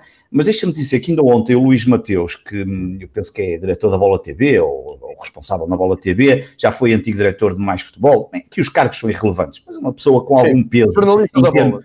Sim, algum peso mediático enquanto órgão de comunicação social, disse que Jorge Mendes, com todas as qualidades e defeitos, continua a ser fundamental no equilíbrio financeiro do futebol português. Qualquer dia fazem uma estátua no Dragão, na Luz e com jeitinho até Alvalade.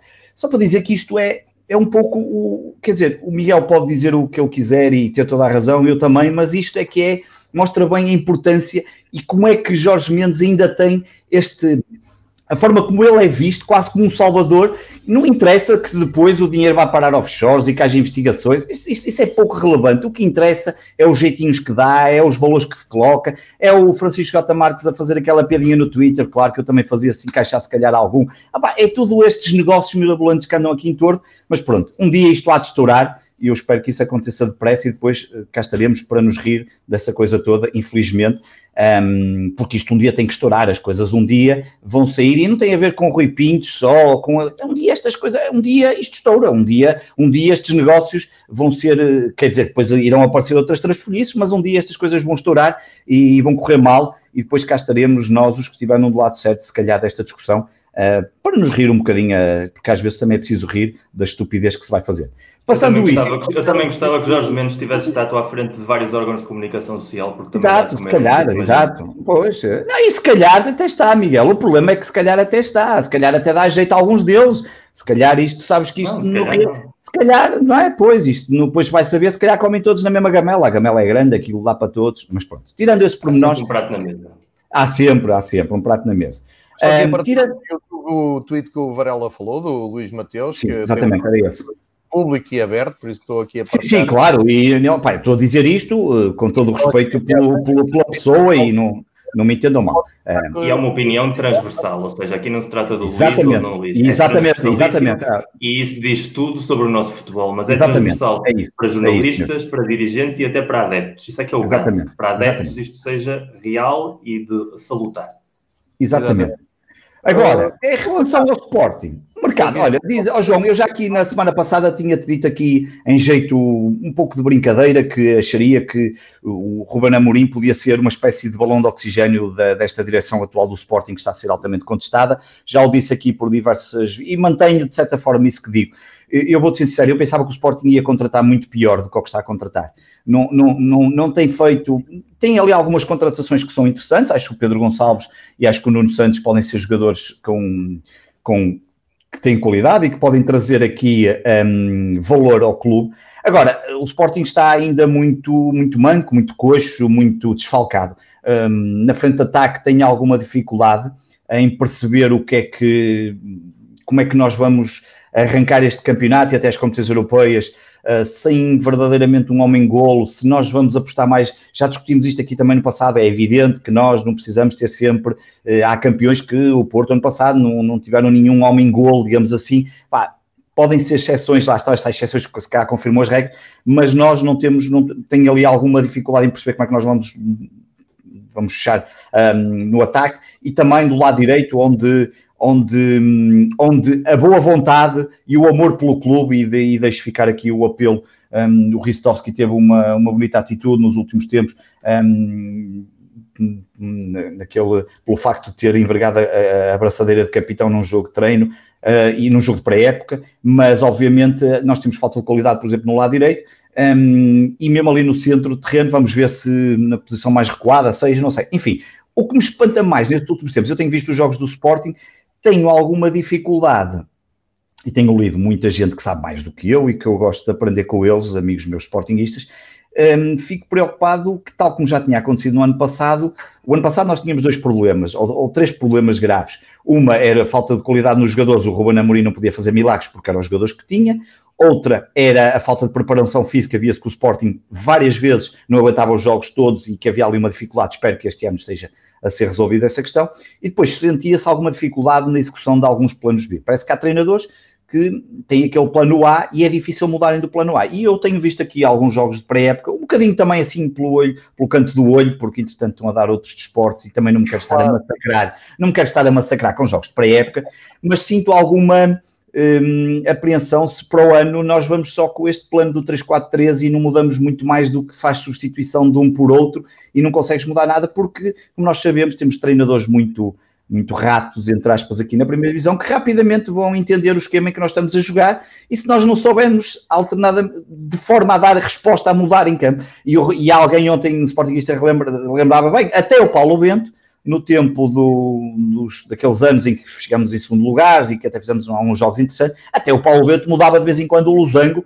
uh, sem muito mudar, não é? O Paulo Bento que raramente mudava a equipa, uh, tal como o seu cabelo enquanto treinador, não é? Aquilo era fiel ao corte de cabelo, um, uh, eh, nós, eu tenho aqui alguma dificuldade em perceber se nós vamos ter ali algum esquema alternativo e se temos esses jogadores preparados para esse esquema alternativo um, que, traga, que, traga, que traga algo de diferente uh, para atacar o, o, campeonato. Agora, pensei que íamos estar muito piores, vou ser sincero. Eu pensei que ia ser um descalabro em termos de, de, de contratações e em termos do que é possível fazer. Mas vou seguir o conselho sábio do amigo Miguel um, e, e, vou esperar pelos primeiros jogos, porque Olha, eu. Pode ser, Pedro, no, no tema que eram os jogos da pré-época, já agora segue a linha de raciocínio, já disseste que não viste com a atenção toda. Eu olhei, olhei, vi, sei, sou capaz de dizer aos jogos para a época para depois falarmos também. Sim, uh, há ali três ou quatro jogadores que estão claramente. Pareceu-me já perceber algumas, duas ou três coisas. Parece-me claro, já no último programa tínhamos falado disso, parece-me claro que Adam vai ser o guarda-redes titular. Um, e apesar do Max ser um bom elemento, estar na seleção de sub-21 uh, e ter ali um enfraquecimento, parece-me que o Ruben Amorim irá optar por ele. Não tenho dúvidas que o Nuno Mendes em breve será, provavelmente se calhar vamos tê-lo este ano, e para o ano já não o teremos. Um, e, e, lá está, e se é para vender, a ganhar dinheiro para tudo e mais alguma coisa, então chamem lá o Jorge Mendes e vendem-no por 50 milhões, depois um dia fechamos o clube, também já estivemos mais próximos disso. E depois temos, tanto, Nuno Mendes, achei muito interessante, o Pedro Gonçalves, um jogador que tem sido fundamental, acho, um, acho que, um, que foi uma belíssima contratação, não é nada que nós não saibamos, nós já falamos disso aqui em programas passados e, portanto, é um jogador que acaba por confirmar um, aquilo que se esperava. E, e depois, pá, e depois, e depois há ali muita juventude, nomeadamente o Tiago Tomás, que tem sido um jogador ainda no último jogo muito bem, com lances bastante importantes, remate fácil, um, boas desmarcações. Agora, João, uh, a verdade é que o ano passado é um campeonato do Sporting que que é para esquecer, é um campeonato que não serve. Eu, não, eu, eu, comparar com o campeonato do ano passado é aquilo que eu disse, até eu sou quase capaz de fazer melhor se juntar aqui meia dúzia de amigos. E por isso é que eu estava há pouco a dizer, quero, vi ali bons, bons sinais uh, em termos de jogadores e em termos da, da, da, da formação e que podem, uh, Daniel Bragança também, que, que agora fomos buscar do empréstimo que tinha terminado e portanto agora fica aqui. O Palhinha, que é aquela dúvida, eu acho que o Palhinha até ao final do mercado vai ser vendido. Um, há muitos jogadores de Sporting a pedir para ficar. Eu, eu gostava que ele ficasse. Acho que é a velha história. Nós não podemos só ter 13 ou 14 jogadores bons, nós temos que ter aqui um conjunto de jogadores que deem alguma consistência para uma época que vai ser longa. Um, e digo-te aquilo que também acontecerá ao Benfica, acho que é idêntico. O Sporting vai ter um início de campeonato, um, vai jogar contra o Viking ou com o Aberdeen. Um, vai ser determinante essa jornada e depois a seguinte, essa não tanto, eu acredito que nós temos equipa para passar essa, a outra eliminatória será um bocadinho mais complicada e, portanto, para entrar na fase de grupos, entretanto, o campeonato também já começou um, e isso vai ser determinante para o resto da época. Uh, mas de tudo isto que é positivo e que eu gostaria, que acho que temos base para iniciar-se um projeto um, de formação sério, não basta dizer que, que, somos a melhor academia do mundo e que somos os melhores a formar e que formamos bolas de ouro e, e, e pés de ouro e seja o que for, e depois na realidade não temos, o que temos são alguns jogadores a virem da formação e que são sendo aproveitados. Acho que o Ruben Amorim está, está-se a tentar modificar isso.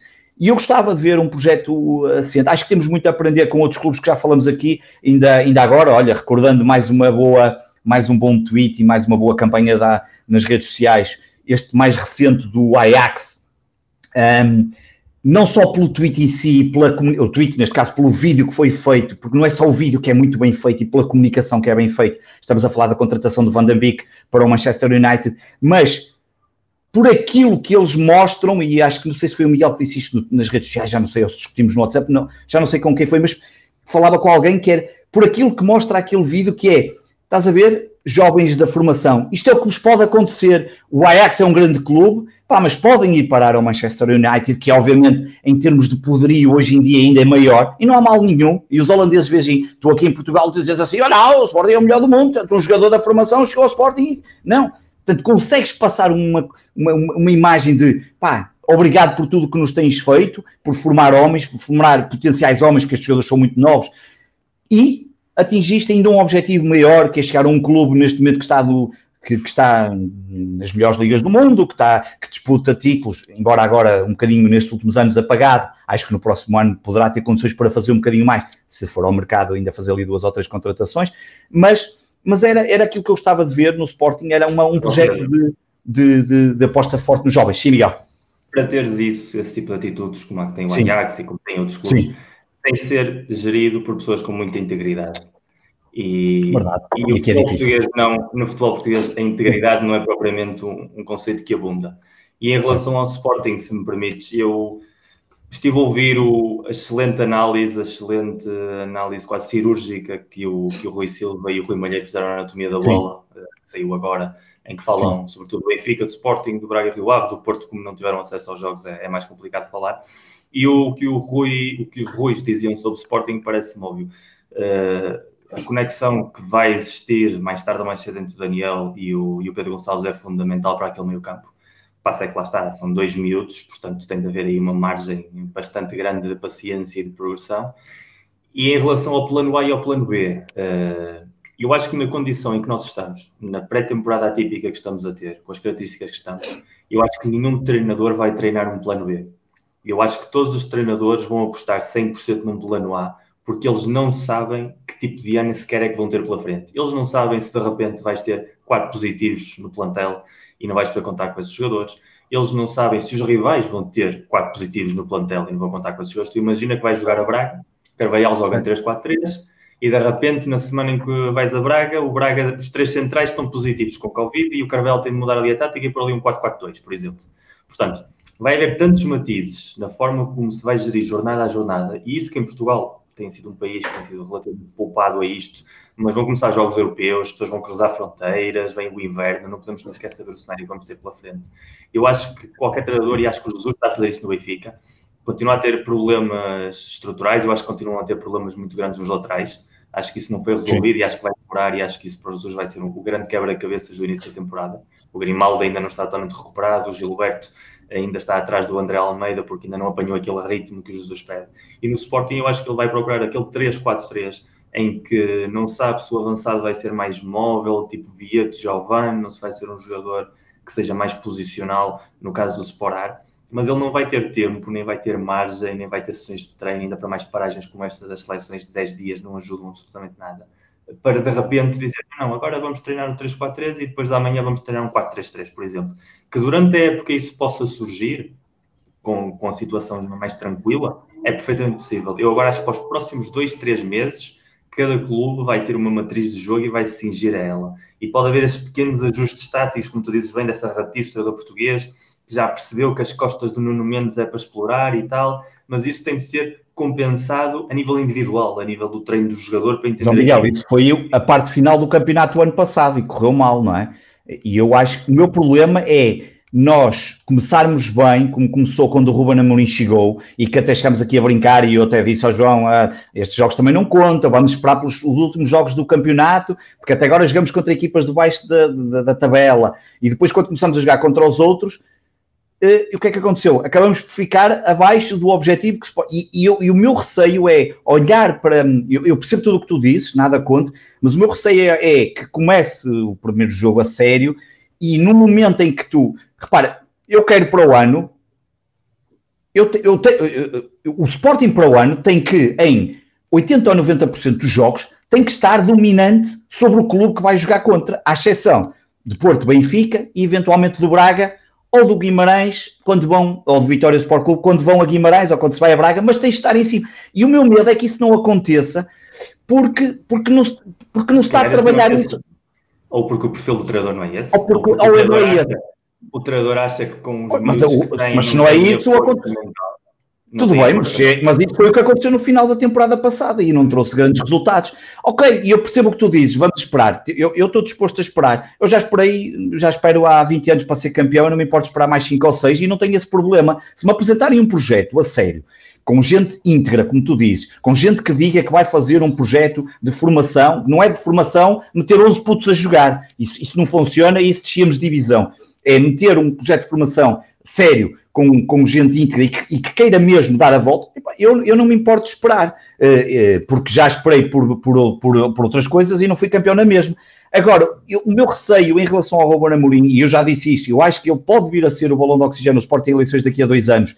Aliás, o Sporting é um clube eh, que vive de eleições nos últimos anos e, portanto, eu até estou, este ano para mim até está a ser estranho porque não tem sido preciso ler estatutos, não, não, não, nem, nem regulamentos da mesa da Assembleia Geral, nem temos, não tem havido nada dessas coisas, finalmente tivemos um descanso, foi preciso vir a pandemia para que não houvesse nada disso, mas a verdade é que eu tenho receio que, mais uma vez, se isto não funcionar já, dentro de dois anos, novas eleições, e vocês sabem como é que está o Sporting, a guerra civil permanente, e isto vai, seja, volta tudo ao zero outra vez, e portanto, e não há projeto de formação, não há, não há contratações, não há nem com agentes, nem com os Jorge Mendes, e não vai lá com lado nenhum, e andamos aqui numa bola de, de neve, que para mim, um, eu sinceramente estou a um ponto, nunca pensei, e já o disse aqui, já disse no, no meu podcast no Sport 107, Pá, estou a um ponto de que se isto continuar assim, pá, olha, vejo os jogos e desligo e passo para outras e custa muito, olha, nem vamos ao estádio, nem podemos ir ao estádio, nem nada.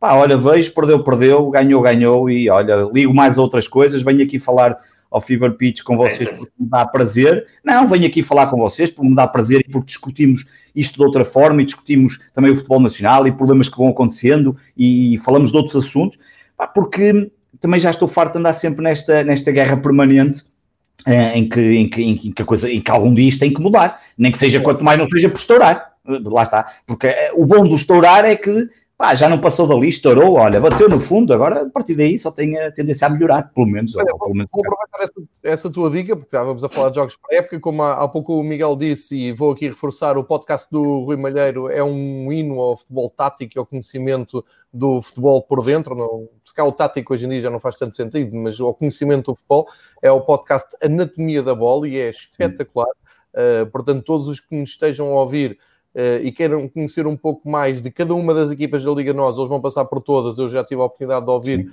sobre o Benfica, ehm, sobre o pretexto da, diferença para a primeira passagem do Jorge Jesus no Benfica e a segunda, que é atual.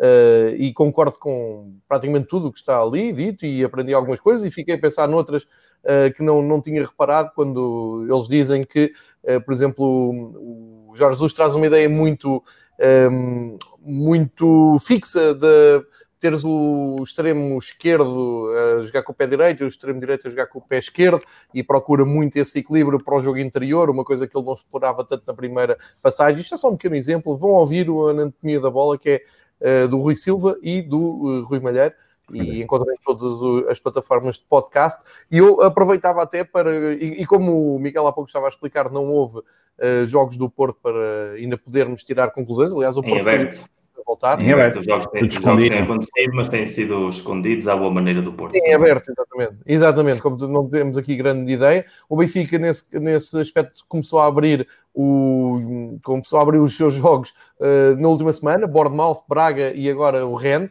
Ficaram boas indicações e, como eu disse no início do episódio, um, deste episódio, Uh, Parece-me que estão a ser criadas então todas as condicionantes e com o Braga, o Braga joga muito parecido, ou jogou muito parecido com aquilo que o Abel Ferreira pode fazer pelo PAOC, portanto deixei aqui esses dados, vamos ver como é que uh, agora o Benfica chega a Salónica, ainda vamos ter um episódio antes disso. Deixem-me só aqui atualizar, uh, também entretanto recebi informação que algo que já falámos aqui neste episódio de início, fizemos Uh, partimos do princípio que uma informação largada no Twitter, no, no caso pelo Sérgio Graça, uh, já foi já, já não, não tem uh, confirmação, ninguém confirma uh, que os clubes estejam já a contar com o público à segunda à segunda jornada, só para deixar isto aqui, portanto, depois nós vamos ter que esperar para ver como as coisas uh, desenvolvem, mas o, o, que interessa é que eu depois, eu, eu não, nem queria explorar muito isso, porque isto era uma, uma confirmação, uma informação sempre não confirmada, mas ninguém confirma isso até agora e, portanto... Ainda falta, ainda falta tempo. E o, e o, que interessa é, é, a questão até do cartão do, do adepto, por isso é que eu fui muito por aí. Para acabar estes últimos minutos, antes de libertarmos o Pedro Varela para a sua maratona de outros podcasts, até vinha fazer uma pergunta mais, de, de, mais positiva e mais de acordo, para puxar um pouco isto para cima e da Liga Nós um pouco para cima. Que clubes é que vocês começam a olhar já com desconfiança, entre aspas, que podem fazer uma boa época? Que eu estou a ver o Boa Vista um, é verdade que é um campeão do mundo, é uma coisa mais de marketing, mas a verdade, Boa Vista é. está a contratar bem, tem ali uma ponte com França. O Vitória de Guimarães está a contratar bem, falou-se até de, de, um possível, uma possível chegada do, do Ricardo Quaresma. Uh, ontem o Passos Ferreira foi medir forças com o, o Leeds United. Enfim, uh, o Braga teve, esteve muito bem na luz, gostei muito de ver o Braga, então a primeira parte do Braga muito promissora. Que clubes é que vocês estão assim mais entusiasmados para ver, sem ser os vossos, portanto, de cada um, eh, e que apostam ainda longe? Nós vamos voltar a ter esta conversa de uma maneira detalhada, mas só assim, numa frasezinha ou outra, só para ir eh, também puxar um pouco para cima o Campeonato Nacional. Eu ponho aqui as minhas fichas quase todas no Boa Vista e o Famalicão está-se a renovar bem, mas o Boa Vista este ano pode, pode ser um projeto muito engraçado. O que é que tu achas, Miguel? Lá está, é mais um projeto que só Atenção, funciona porque há Não digas o clube que tu achas que pode chegar sim, mais... mais... O, o, o Boa Vista é um excelente exemplo, porque realmente tem, tem operado bem no mercado, mas também tem operado bem no mercado porque entrou dentro desse circuito, que é o circuito de Gerardo Lopes, está muito ligado agora ao trabalho que tem feito no Lille, muito bom, o Luís Campos, e, e um pouco desse savoir-faire que eles têm aplicado com muito êxito em, em França, estão a transferir agora para o Bessa, não do mercado, são jogadores, todos eles com, ou com um passado em França, no caso do Chidodzi, que também foi, foi jogador do Porto, aliás, eh, contratualmente ainda estava ligado ao Porto, que passou por França e que passou por, eh, por Espanha em Leganés, o Rami, que ultimamente é mais uma personagem do que propriamente um jogador, digamos assim, de elite. Sim. Não é aquele jogador que tu imaginas com a camisola do Boa Vista, tem aquela mentalidade um pouco mais de playboy do que propriamente de jogar num, num domingo à noite chuvoso no, no Bessa um, um derby mas não deixa de ter um, um pouco de, de pedigree, digamos, ao balneário. Eu tenho muita curiosidade com o Angel Gomes, que Angel uhum. Gomes, Angel Gomes, não sei como é que ele dirá, porque é, é filho de um campeão português, de sub-21, é um jogador que durante a sua etapa formativa no Manchester United tinha sempre muitíssima gente a falar bem dele, não se ingrou a esse nível, mas uh, o Lille foi buscá-lo e o Lille estes negócios, quando os faz, faz sempre com, com o negócio futuro em vista, portanto acho que ele vir passar uma temporada a Portugal um pouco como aconteceu ano passado com, com o Marcos Edwards, também trazia essa experiência de futebol inglês, ah, acho que dar ao Boa Vista muitas coisas positivas. E eu vejo que o Rio Ave com o Mário Silva pode continuar muito bem o trabalho feito pelo, pelo Carvalhal. Tem ali um, um plantel bastante estável. Vamos ver como é que eles uh, ocupam a, a, vaga deixada pelo Taremi, que foi fundamental na época passada a todos os níveis provavelmente vai ser a contratação-chave para definir que tipo de época é que vai ter o, o Rio Ave. E o Vitória de Guimarães, eh, mais uma vez, a mexer-se bem no mercado, uma excelente entrevista do Carlos Freitas também. Exatamente. Como é que eles, como é que eles trabalham e como têm vindo a trabalhar. O que falta a mim ao Vitória, eh, ultimamente, é aquele, aquele punch, aquela capacidade de dar aquele salto competitivo, aquele nervo competitivo, tem faltado nos últimos anos. Vamos ver se esta temporada com, com o Tiago que era um futebolista que eu admirava muitíssimo. A mim parece um dos futebolistas mais inteligentes que o futebol português teve nos últimos 20 anos em campo. Vamos ver se essa inteligência ele consegue transferir para o banco e depois é um, não deixa de ser um jogador que esteve muitíssimos anos a trabalhar com, com o Simeone e, e pode ser que esse gene competitivo que, que, o Atlético Madrid tem, que o Simeone tem, tenha ficado nessa forma de ver o jogo do Tiago e que ele consiga transmitir isso porque ter uma vitória a competir lá em cima com com o Braga e com o Sporting podia ser extremamente entretido para a luta pelo último lugar de acesso à Champions League. Pedro, o que é Olha, que João, sim. surpresa? Surpresa não, qualidade. Olha, Antes de, de, repetir, para não estar a repetir o que o Miguel estava a dizer, a verdade é que se nós olharmos para as transferências, e tu tens andado a seguir o Transfer Market, e nós temos seguido aqui como uhum. base, nós olhamos para o top 25 das entradas deste ano na Liga Portuguesa, elas são praticamente dos, dos, dos quatro principais clubes, é, é pagas, a maior parte é tudo a custos zeros, tirando as transferências que entram no Benfica, Sporting, Porto e Braga, e este Sporting com aquele pormenor de que também são quase a custo zero, porque o Sporting não vai pagar, mas pronto, mas são quatro, os únicos quatro, e portanto um, eu, eu diria que estou curioso para perceber o que é que o Jorge nos vai falar, fazer, não é? Há sempre aquela coisa, nunca voltes ao sítio onde já foste feliz. Um, vamos ver como é que vai correr esta segunda aventura do, do, do Jorge Jesus no Benfica. Um, do Porto, como não se tem visto muito, mas o Porto é, tendo em conta aquilo que o atual campeão é obviamente é um clube sempre a contar e, e, muito curioso para ver o que é que vai fazer o Braga. Isto para falar das três equipas que, no meu entender, são aquelas mais, um, digamos, competem diretamente. Eu, eu, não entro, sinceramente, com todo o respeito, posso, posso, posso daqui a, a três ou quatro meses estar a engolir tudo o que estou aqui a dizer, mas eu quero acreditar que é com estas equipas que o Sporting vai passar as maiores dificuldades, porque se for para passar dificuldades outra vez com o Famalicão, com o Rio Ave, com o Vitória, com o não sei o que, não sei o que mais, então por, isso então continuo-me a dedicar às setas e faço um fever pitch de setas. Mas a verdade é que são esses os três clubes que obviamente hum, estou curioso para ver ao nível das contratações, mesmo do Braga, aquilo que estão a fazer. Depois, o Vitória, eu ia falar também da, da questão do Carlos Freitas, e o Carlos Freitas refere lá uma coisa que pá, mostra bem. Ontem, há bocado estavas a falar do João Paulo Rebelo, ah, não queria no clube fechou, não sei o que mais. Ontem o Carlos Freitas disse uma coisa para quem quis ler e está lá assim direta, sem, sem, sem escondidos nem nada. O Vitória de Guimarães é um clube que tem 11 milhões de receitas fixas e 20 milhões de despesas. Portanto, vejam bem como é que é gerir um clube que não os três grandes uh, e talvez um bocadinho o Braga, que talvez neste momento seja um bocadinho melhor fruto das transferências que fez, até o Trincão e aquelas coisas todas que aconteceram nos últimos anos, e, e, e verdade, mérito a Salvador, que tem feito nesse, nesse aspecto um trabalho muito interessante, um, mas a verdade é como é que se gera um clube que tem 11 milhões de receitas fixas e 20 de despesas, mas estou muito curioso para ver essa questão do, do Vitória, um, que decidiu apostar em, em, outros principais campeonatos europeus, em jogadores que têm margem de progressão, mas que estão tapados, se calhar, nos seus clubes e que podem passar por aqui e, e, e, e fugir por outra via e se calhar levá-los ao, ao, mesmo destino, mas por outro lado, não é? Em vez de ir por um caminho com via verde, vens por um pela estrada nacional ehm, e, que pode, e que podem chegar ao, no final atingir o seu objetivo e ver o que é que é preciso fazer, pontuando, obviamente, com algumas, alguns jogadores, se calhar, com mais experiência. Depois, depois dessa entrevista do Carlos Freitas, que fala de, de pessoas mais novas, uh, anunciaram a contratação do Silvio, que tem 32 anos ou qualquer coisa assim, que foge aqui um bocadinho, mas se calhar é os tais velhotes que tem que se ter na equipa, como ele também se referia, uh, e que são sempre importantes porque lá está, eh, há coisas que, há coisas que só a idade é que ensinam aos mais novos e são sempre importantes. Um, mas sim, curioso também para ver o Rio Ave, um, curioso para perceber, mas, mas de resto hum, acho que é difícil, deixa fechar o, o, mercado, deixa, vamos voltar certamente a fazer esse exercício, mas sim. estou mais preocupado para perceber, sinceramente, onde é que o meu clube ficou quando comparado por exemplo, contra o Benfica, olhando para o Benfica, diria que o Benfica se estacionou muito mais, fruto do dinheiro que está a gastar. Se isso se vai traduzir no campo, lá vamos vendo.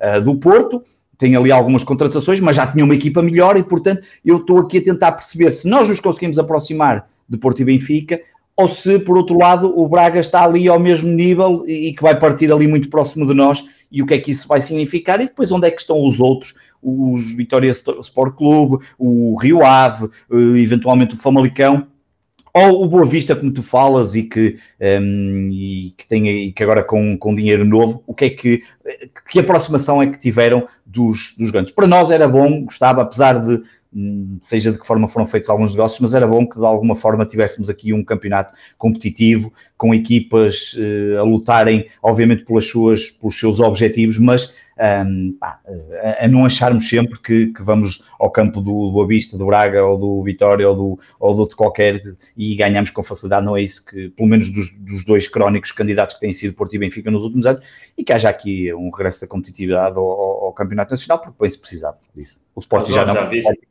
já viste que íamos falar dos outros clubes e conseguiam ter mais 10 minutos de Sporting. Claro, tá. é o último programa quase que nem falei de Sporting, portanto... Não, eu falei de outros clubes, mas a, a, minha, eu falei dos outros clubes porque, para mim, a questão é saber onde é que o meu clube está colocado em relação às, àquilo que eu quero e àquilo que pode vir a acontecer e que eu não quero que aconteça. E é para é, mim essa. És um egoísta, és um egoísta. Vamos, às recomendações, vamos às recomendações. Tens Fórmula é 1 para gravar? É fácil, é fácil. Tenho, tenho que ir embora que daqui a bocado o Fragoso começa a mandar então, aqui mensagens. O que é que tens aí para nós? eu não tenho para vocês. Não, não, começas tu. Varela, sempre um momento em que tu começas a gravar o próximo podcast através daqui, depois faz a ligação assim. É, pá, isso, isso. É bem bonito. Olha, não, não, não te esqueças do Grande Prémio de Itália de 71. Exatamente. É, não, eu não sou como tu, como tu dizes, eu ainda vou ter que ir pesquisar o que é que foi o Grande Prémio de Itália de 71, embora já saiba algumas coisas, porque isto não é como tu, não tenho tudo na cabeça, como tu. Eu, vocês é que dizem que eu é que sou doente, mas vocês é que têm tudo na cabeça. O Miguel queria, uma, queria dar aqui uma sugestão de leitura. Sim, sim. sim. A primeira é, nós falamos sempre muito bem daquilo que se faz lá fora e, e gostávamos que se fizesse cá bem dentro. Há poucos sítios que fazem as coisas tão bem cá dentro como a Tribuna do Expresso com as entrevistas. É, é um regalo aos olhos as entrevistas que fazem. Eh, a do Carlos Freitas saiu agora que falamos sobre ela, eh, as personagens que eles conseguem encontrar. Há entrevistas com treinadores eh, internacionais, com jogadores, aquelas rubricas da casa às costas cheias de anedotas fantásticas. E precisamente hoje saiu uma entrevista do, do Grande Duque Tavares com o Francisco Javier Roldan, que é um escritor espanhol, amigo meu por acaso, não há nenhuma correlação entre ambas coisas, sobre um livro que saiu agora em Espanha, que é um livro dedicado ao, ao Rinos Mikkels, o treinador holandês eh, do Ajax e da seleção holandesa, pela sua passagem no Barcelona. Foi ele que levou os conceitos de jogo do Barcelona de hoje em dia. O, o Cruyff, depois, mais tarde, como treinador, recuperou esta, esta ideia original. Mas eh, se nós hoje gostamos de ver jogar o Barcelona à bola, se gostamos de ver aquele 4-3-3, aquela cultura de jogo de posse, tudo começou com este homem e este livro conta muitíssimo essa história e, pode-se encomendar. E depois, hoje, trago trago a camisola do, do Retafe e no início eu vi aí um comentário de alguém que dizia Bordalás com coração, que é, tem sido um clube de culto no futebol espanhol, uh, não precisamente por ser um Francisco, aí está, não por ser um clube que joga especialmente bonito, mas por, é um clube de subúrbio, é um Estrela da Amadora, é um Alverca, uh, é um Barreirense, é um CUF, um clube da zona subúrbia de Madrid, que há coisa de 20 anos atrás estava sempre entre a segunda e a terceira divisão e de repente encontrou um projeto esportivo muito coerente, muito bem organizado, muito saudável na forma como gera. E, e, tem funcionado muitíssimo em Espanha, já jogou, na, já jogou na Luz, já jogou nas competições europeias em diversas ocasiões, já jogou na final da Copa del Rei. Nos últimos dois anos esteve quase a entrar até na Champions League dois anos seguidos, que também é, é um êxito. E também para lembrar os tempos que estamos a viver, um dos meus melhores amigos, eh, Francisco Iborra, adepto do Retafe, biógrafo do Retafe, foi contagiado com o vírus. Ele e a família, mãe, avó, estão em quarentena, estão a sofrer bastante com esta situação, então um pouco uma homenagem também a ele e a todos aqueles que, que gostam de clubes fora dos grandes, aqueles que conseguem sobreviver além do Porto Benfica do Sporting, do Real Madrid, do Barcelona Atlético, do Milan, da Juventus e do Inter, essa gente que dá, dá esqueleto ao nosso futebol, porque está muito bonito sermos todos nós do nosso grande, mas se não houver outros clubes, ligas de três não funcionam.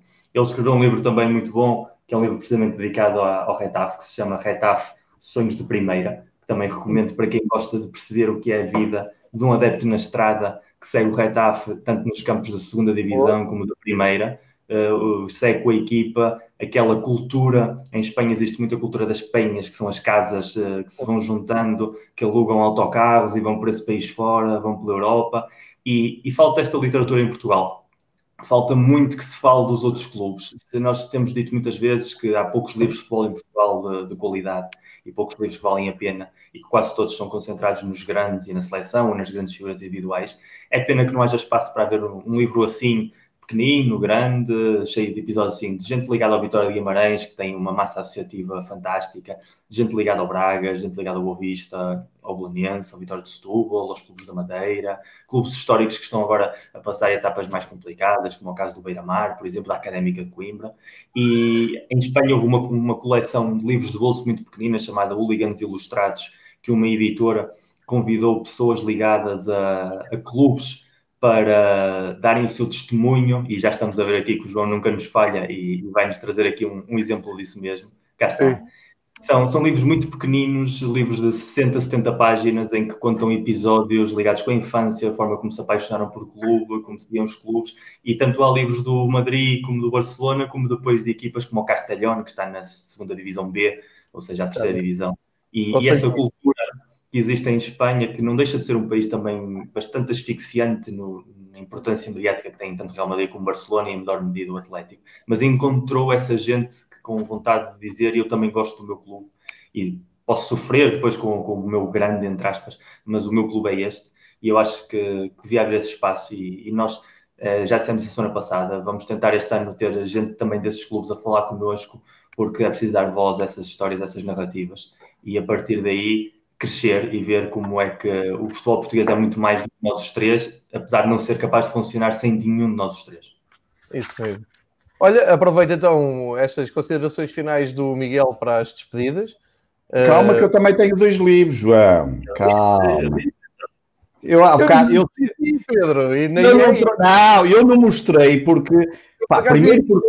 Sugeri dois eu, eu, eu, não.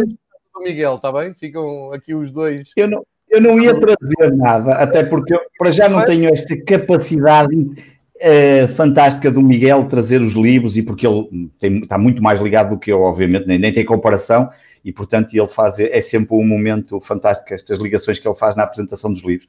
Um, e não, não, não, tenho, nem, nem, mas curiosamente, o Miguel disse que ia trazer, eu tenho dois, são antigos, nem têm nada, de, eu só os vou trazer porque encontrei-os, tenho ali pilhas de livros uh, para ler, mas curiosamente encontrei-os outra vez e questão. Hã? Eu sei, eu sei que tem. Eu sei que pois tem. tem. Não, os teus livros estão cá em casa nunca mais os vês, isso já te disse. Mas pronto. Mas, uh, mas, mas curiosamente, porque um deles encontrei-o e lembrei-me, tirei-o logo, porque ainda há tempos falei nisso no, no, no Twitter com, com gente mais ligada ao esporte e na altura estávamos a falar da questão do Moneyball do filme e da questão dos números. Então, um é o do Numbers Game, que já é um, livro, é um livro até bastante antigo, do Chris Anderson e do David Sally, um jogador de futebol e guarda-redes, e o outro relacionado com o baseball pitcher do, ah, do baseball. E The Number Game, e é um, um livro para quem quiser olhar um bocadinho mais para, para os números e muitas vezes um, fala-se muito nisso e, e, e essa questão uh, relacionada com os números. E por isso é que Ontem, quando estava a arrumar, a transferir livros de um sítio para o outro, eu disse: epá, tenho isto aqui, nunca mais li, vou puxá-lo para aqui para ver se consigo pegar nele. E outro que já é muito antigo, e esse comprei-o em segunda mão, porque eu gosto de comprar e tenho aqui alguns livros em casa muito relacionados com a questão do hooliganismo e dos hooligans, histórias de, de malta que foi hooligan e que tem, e é o Running with, with the Firm, que hum, na realidade. Um, na realidade eh, é, é mais quase uma espécie de um romance do que, do que pontuado com coisas reais, mas, mas tem muito romanceado e acho que, e, e, na altura comecei a ler, mas depois parei, e foi por isso que, já que o Miguel ia trazer, disse, olha, vou levar estes dois que os pus aqui de lado para ler, pus por cima dos livros que o Miguel me deu, dois que são mesmo meus e outros dois que são dele, mas que não são dele mais, porque vão continuar a ser meus, mas que estão ali na pilha dos livros para ler, um, ehm, e foi por isso que trouxe. E gostei desse livro de Hooligans porque é um retrato da tua vida, como toda a gente sabe. Não, da minha vida não é, porque estes bracinhos de 50 e poucos agora não são 50 e poucos quilos, mas estes bracinhos, por causa da barriga, mas estes bracinhos não fazem mal a ninguém. E, e já agora, já agora uh, também uma coisa que o, que o João disse hoje, no, hoje ou ontem, já não me lembro no Twitter, um bom detalhe da Sport TV com as histórias com o Francisco relativamente aos estádios da primeira divisão. Ah, esse, tipo, esse, tipo, de material vale a pena e, e há ali anedotas muito boas e, e, realmente há coisas que se podem explorar, é precisamente isso, os estádios, os emblemas, os equipamentos, uh, essas pequenas narrativas que valem a pena conhecer e que é, é serviço público também, trazer esse tipo de informação ao adepto.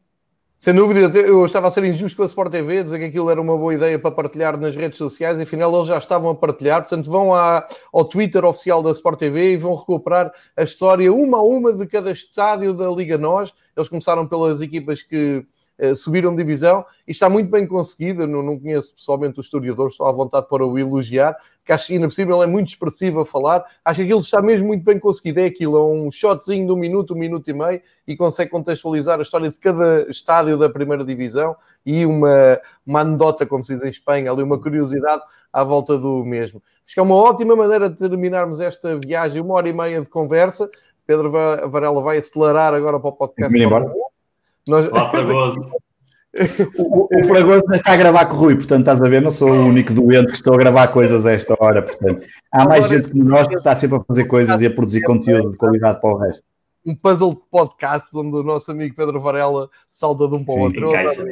Meus amigos, foi um gosto, como sempre, partilhar aqui sobre futebol português. Um grande abraço para o Miguel em Madrid, grande abraço para o Pedro em Gaia e um grande abraço para toda a gente que participou no, no chat das várias plataformas do, do Fever que deixaram. Não conseguimos responder a todas as, eh, as questões porque fomos saltando aqui tema para tema, mas acho que abrangemos tudo o que nos propusemos falar. Ainda por cima, o Varela falou das competições europeias da parte do Sporting, que eu tínhamos esquecido de falar desse, um, desse já sorteio, e portanto ficou aqui também lançado.